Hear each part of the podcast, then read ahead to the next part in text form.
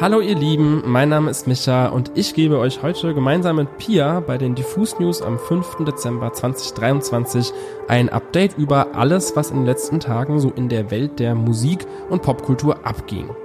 Der Talk of Town ist wahrscheinlich die Ankündigung von GTA 6. Außerdem zerreißt sich das Internet mal wieder das Maul über Billie Eilish.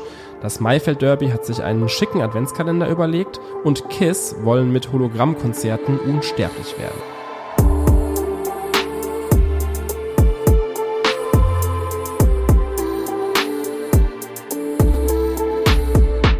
Wir dachten ja eigentlich, Eminem hätte am Wochenende schon das Internet mit seinem Auftritt in Fortnite lahmgelegt, aber die große Headline kam dann doch erst gestern, und zwar von Rockstar Games. Der Publisher hat nämlich nach zig Spekulationen und Gerüchten endlich Grand Theft Auto 6 angekündigt. Die Erfolgsgeschichte von GTA muss ich euch sicher nicht erzählen, aber vielleicht mal einen kleinen Rückblick auf den letzten Meilenstein in dieser Serie.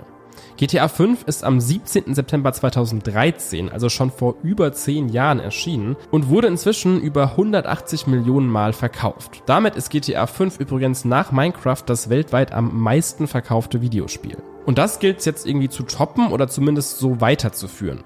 Und hier mal ein kleiner Breakdown darüber, was wir bisher über GTA 6 wissen.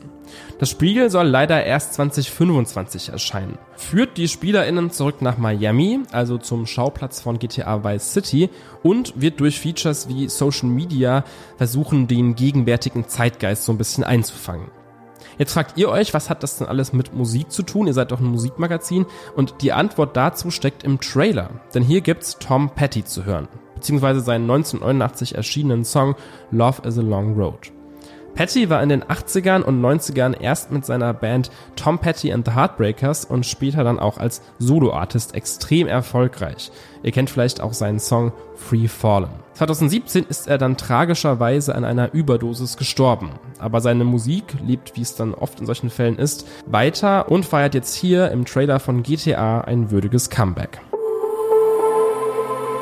Dass es die Presse nicht immer gut mit KünstlerInnen meint, das musste Billie Eilish am vergangenen Wochenende leider mal wieder lernen. Die Musikerin ist das aktuelle Gesicht der Verity-Titelgeschichte, in der sie im Interview vor kurzem recht beiläufig über ihre Liebe für Frauen sprach. Schon seit dem ersten Hype um Billie Eilish wurde heiß über ihre Sexualität diskutiert, was ohnehin schon ziemlich fragwürdig ist. Dass sie nun allerdings so beiläufig über ihre Bisexualität spricht, überraschte viele. Im Interview der Verity Charity wurde dies nun nicht weiter diskutiert, bis zum Wochenende. Bei einer Veranstaltung der Verity am Samstag in Los Angeles kam eine Reporterin auf das Interview zurück und fragte Billy am roten Teppich, ob sie das Coming Out in dem ursprünglichen Interview geplant hatte. Diese entgegnete daraufhin allerdings mit Nein und dass sie darüber verwundert gewesen sei, dass darüber überhaupt noch nicht alle Bescheid wussten. Außerdem ergänzte sie, ich denke halt, warum können wir nicht einfach existieren? Ich mache das schon eine ganze Zeit und habe einfach nur nicht darüber gesprochen. Ihren Unmut über eben genau solche irrelevanten Fragen ließ Billy dann gestern zusätzlich in einem Instagram-Post verlauten. In dessen Caption heißt es, Danke Verity für meine Auszeichnung und auch dafür, dass ihr mich um 11 Uhr auf einem roten Teppich geoutet habt, anstatt über irgendetwas anderes zu sprechen, das wichtig ist. Ich mag Jungs und Mädchen, lasst mich damit in Ruhe. Punkt. Und dem ist an dieser Stelle, glaube ich, auch einfach nichts mehr hinzuzufügen. Wir hatten es gerade ja mit Tom Petty schon über einen Helden aus den 80ern.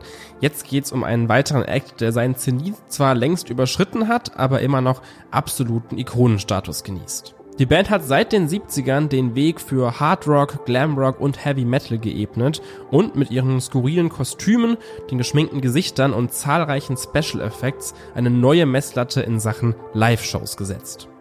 Damit ist jetzt Schluss, denn am 2. Dezember hat die inzwischen natürlich gealterte Band rund um Gene Simmons im New Yorker Madison Square Garden ihr finales, allerletztes Konzert gespielt, zumindest in Persona.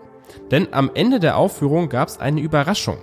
Kiss verließen unter Applaus die Bühne und stattdessen tauchten Avatar-Hologramme der Bandmitglieder auf, die die Show für sie vollendeten. Und das war kein One-Off, sondern der Start von einer neuen Ära, wie Kiss in einem Trailer verkünden.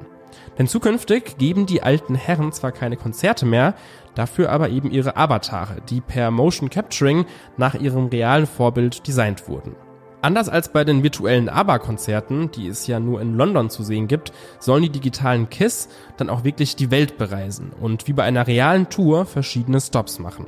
Wo die sein werden und wann diese Konzerte stattfinden, wissen wir noch nicht, aber wenn es soweit ist, sollte man das vielleicht mal abchecken, um herauszufinden, ob das hier wirklich eine Art KISS-Vermächtnis für die Ewigkeit ist oder doch eher eine fiese Cash-Grab-Falle.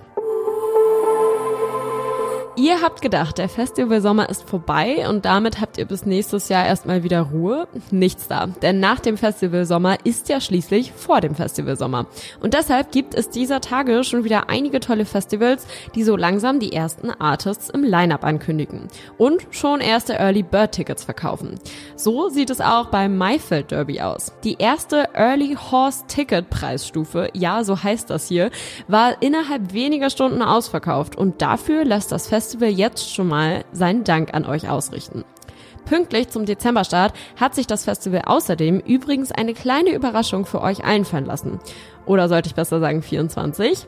Auf dem Instagram-Kanal des Festivals gibt es seit dem 1. Dezember nämlich einen Adventskalender. Und jeden Tag öffnet sich ein Türchen mit einem neuen Act, den ihr 2024 dann beim Maifeld Derby auf der Bühne sehen dürft. Den Anfang machten am 1. Dezember die englischen Shoegaze-Legenden Slowdive, die 2024 bereits zum zweiten Mal beim Festival zu Gast sind. Hinter dem zweiten und dritten Türchen versteckten sich dann die amerikanische Doomfolk-Sängerin Chelsea Wolf sowie der Elektrokünstler aus Norddeutschland Orbit. Der stürmt aktuell nicht nur die Streaming-Charts, sondern verkauft bereits jetzt europaweit die Clubs aus. Gestern und heute konnten wir dann noch die aus Belfast stammende Post-Punk-Band Chalk und die polnische Komponistin und Pianistin Hania Rani hinter den Türchen 4 und 5 enthüllen. Ihr merkt, auch auf dem Maifeld Derby 2024 erwartet euch eine abwechslungsreiche Genrevielfalt im Line-Up. Ein wichtiger Punkt, der auch Timo Kumpf, dem Gründer und Booker vom Maifeld Derby, sehr am Herzen Herzen liegt. Er sagt, insgesamt bleiben wir unserem Anspruch eines internationalen, exklusiven und diversen Programms treu und sind bisher komplett zufrieden mit der Programmentwicklung. Wer die deutsche Festivallandschaft kennt, wird bestätigen können, dass nur noch wenige Festivals so international ausgerichtet sind. Das ist auch eine ziemliche Herausforderung. Wir wollen unsere BesucherInnen nicht nur begeistern, sondern auch fordern und überraschen. Das klingt ja zumindest so, als würden euch in den nächsten Tagen noch einige spannende Kalendertürchen erwarten, also bleibt gespannt.